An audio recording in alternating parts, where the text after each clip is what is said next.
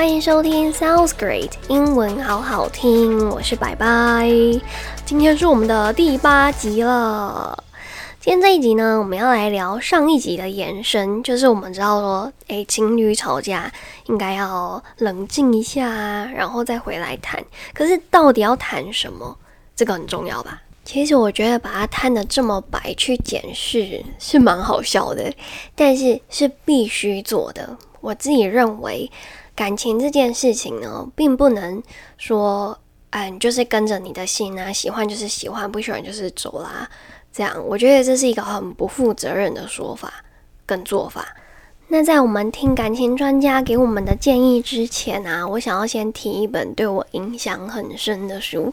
这本书它在呃，我对于感情或者说对于人际关系里面有很深的体悟，然后到现在我还是会常常把它拿起来读，而且我不知道弄丢几本了，所以我 最近买了电子版。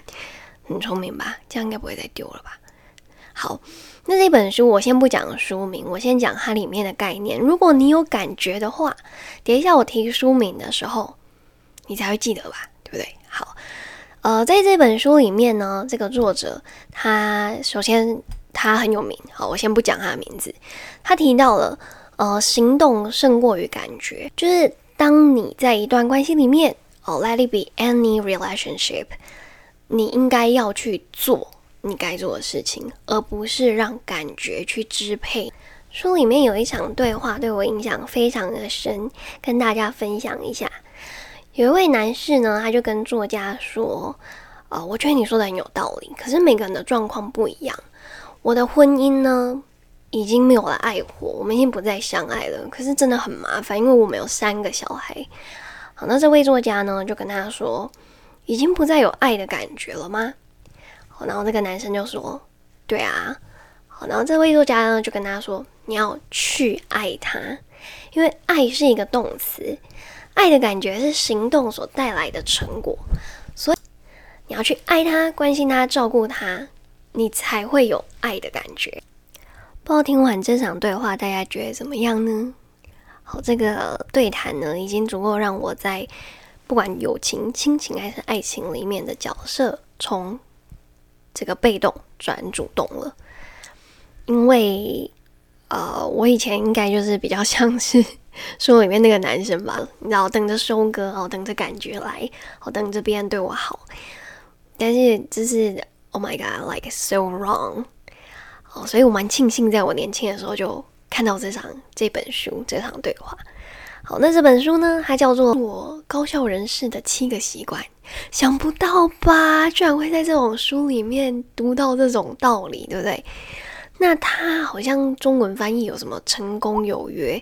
基本上，它的书名会让人家以为它又又是一本成功鸡汤，什么心灵鸡汤，很很 so lame，很烂。但是它真的是一个宝。那作者叫做 Stephen Covey，是一位非常有名的成功大师。好，once again，再强调一下，在英文里面的这个 success 不是我们一般呃可能讲中文的人所认为的事业有成、赚很多钱那种感觉。success 它是可以放在很多地方的，像我们上一集啊就有提到，你要怎么在感情里面获得成功，就是用 success 这个字哦。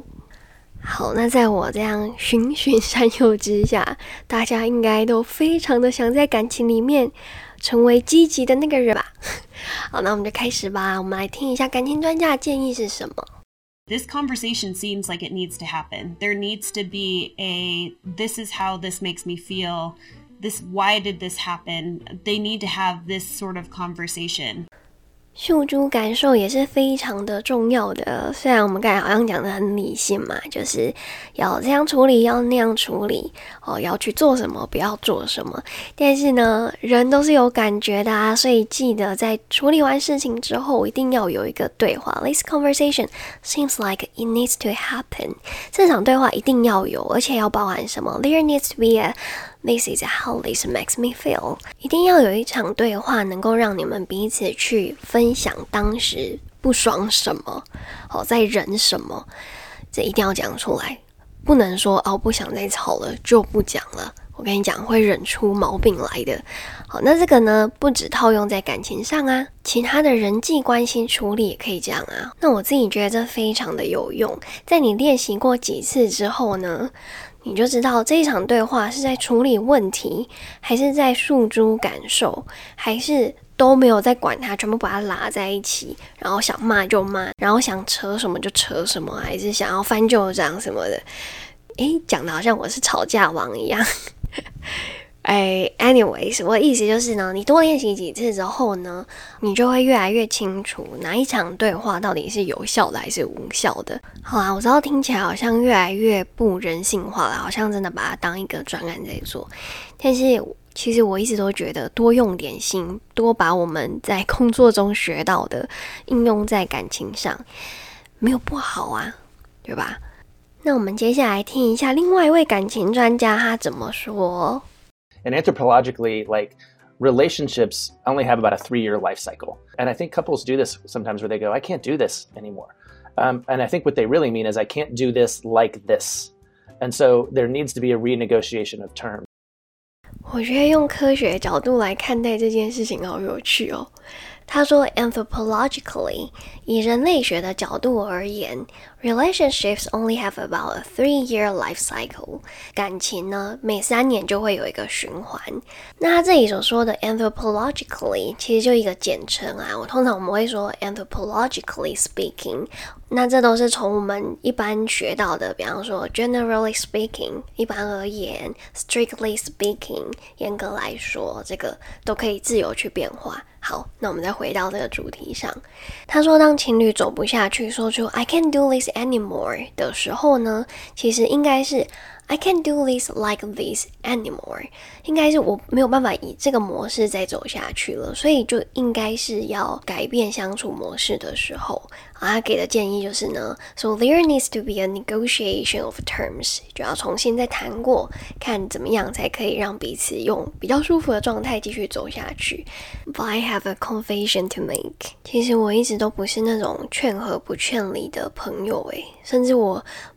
不是一个很会安慰别人的人，因为我觉得分手这件事情它不是坏事。那为什么我我们这两集还在讲说要怎么 negotiation 呢？是因为我觉得你在两个人达成分手协议之前要努力过。那这两集的内容比较像是。呃，你努力的过程可以包含什么？好，然后心态调整好，或许你们可以进到下一个 cycle。那或许不行，不行就离分开。那为什么我会说分手未必是一件坏事呢？是因为我觉得有一些人，他们真的会忘记，或者说不想去爱别人。你这么说，不知道会不会有点肉麻？但是，let's be frank，就是有一些人呢，他们。我会觉得他们好像只是找一个人来一起爱他们自己，然后当这个人不符合他们期待的时候，或者是他对他的另外一半没那么有感觉的时候，他就想要去追逐另外一段爱情了。那基本上这么自私的人，怎么可能跟你一起成长呢？对不对？所以遇到这样的人，当然就是分开啊，这没有什么好说的。所以。我才会觉得分手，它它没有好或不好，他就是一个过程。这样，好，那我们来听一下另外一位感情专家对于这个呃三年为一个循环，他是怎么譬喻的。There's this constant evolution, almost like a shedding of a skin. And if couples are willing to stay flexible and say, okay, we're changing, we're growing, we're evolving, there's going to be a shedding of the skin, and then they can evolve into their next three years. 这位专家呢，就以皮肤脱皮来形容这样子不断演化的过程。他说，like a shading of a skin，所以呢，它是一个 constant evolution，不断的演化。所以大家应该可以理解我说。把这一切呢留给感觉去判断是很自私的行为，因为你明明就要在这样的一个过程里面去努力呀，结果却让感觉去左右这一切。所以他的建议是，情侣啊要 stay flexible，要保持弹性，而且呢要知道这一段关系正在经历改变，正在成长，正在演化到下一个阶段哦，就像脱皮一样这样的过程。如果他们能够走过这一段呢？They can evolve into their next three years，我们就可以演化到他们下一个阶段了。好，那说到维持感情，我想要问大家一个有趣的问题，就是你们觉得相亲结婚的离婚率会比较高，还是自由恋爱的离婚率比较高呢？想一下，好，我公布答案喽。答案是自由恋爱的离婚率比较高。很惊讶吧？明明这个人就是自己选的，怎么离婚率还会比相亲还高呢？这边跟大家分享一些数据，还有它背后的故事。在二次大战之后啊，大约有七成的夫妻是靠相亲而结婚的。那后来这个比例就越来越下降了嘛，在日本剩下不到一成。然而呢，在一九六五年的离婚率当时是七 percent，之后就逐年增加了，一直到现今已经高达三成了。那我这些资料呢，是参考一本很有趣的书，我会把书名放在社团里面，大家有兴趣可以加一下。好，那这位作者呢，他认为这样的差别是满分主义跟六十分主义所造成的差距。什么是满分主义？什么是六十分主义呢？他说，自由恋爱结婚的人，他会尽量去选择满分对象。他没有办法去忍受理想跟现实之间有差距，所以一旦有这个差距的话呢，他就会有可能会把这个问题无限扩大到两败俱伤，然后就离婚了。但是对于那些相亲结婚的人呢，很少有人一开始就认为对方会是一百分的对象，反而是以六十分的标准在看待他的对象，尽管有不满意的地方呢，就也能够宽容以待了。不知道听到这里，大家认不认同作者的观点呢？我会分享出来，就是我有很。很大部分的认同他所说的话，但我没有结过婚，我也知道说离婚背后有很多复杂的原因。但是我相信，不要以一个过高的标准去要求你的对象是铁律。我就这样子好了，你要人家以一百分的目标来要求你吗？当然也不要。所以呢，我觉得以这个六十分来看待你的对象，有时候多出来的十分会让你。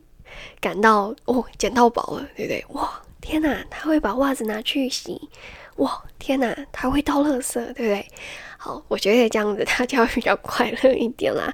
诶，今天情人节，祝大家都找到 六十分的情人，听起来很怪，对不对？但是你应该懂我的意思啦。好，那我们来听一下总结吧。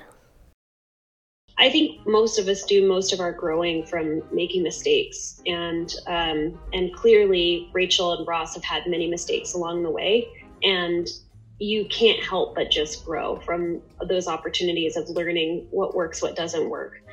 我想最后这一段也不用我多说，他有不断的提到一个字叫做 making mistakes，然后呢，最后说了，you can't help but just grow from those opportunities of learning。 What works, what doesn't work？哦，你在这样的错误里面，你真的就只会成长。所以啊，最后还是这样的老生常谈：找一个你爱的人、爱你的人、值得的人，然后一起好好的努力走下去吧。最后想跟大家分享一段我很喜欢的电影对白，它不是那种标准的好莱坞式的爱情，虽然它好像就是来自好莱坞，好，但是它把感情之间会遇到的问题很真实的演出来，我们一起来听一下吧。So what? So it's not gonna be easy. It's gonna be really hard. And we're gonna have to work at this every day, but I want to do that because I want you. I want all of you forever. You and me, every day. Will you do something for me? Please? You just picture your life for me? 30 years from now, 40 years from now? What's it look like? 这部电影叫做《手札情缘》。那最后呢，祝福每一位听众朋友都能找到你们理想的对象，用你们理想的方式一起过生活。那我们这一集就到这一边喽，我们下次见，拜拜。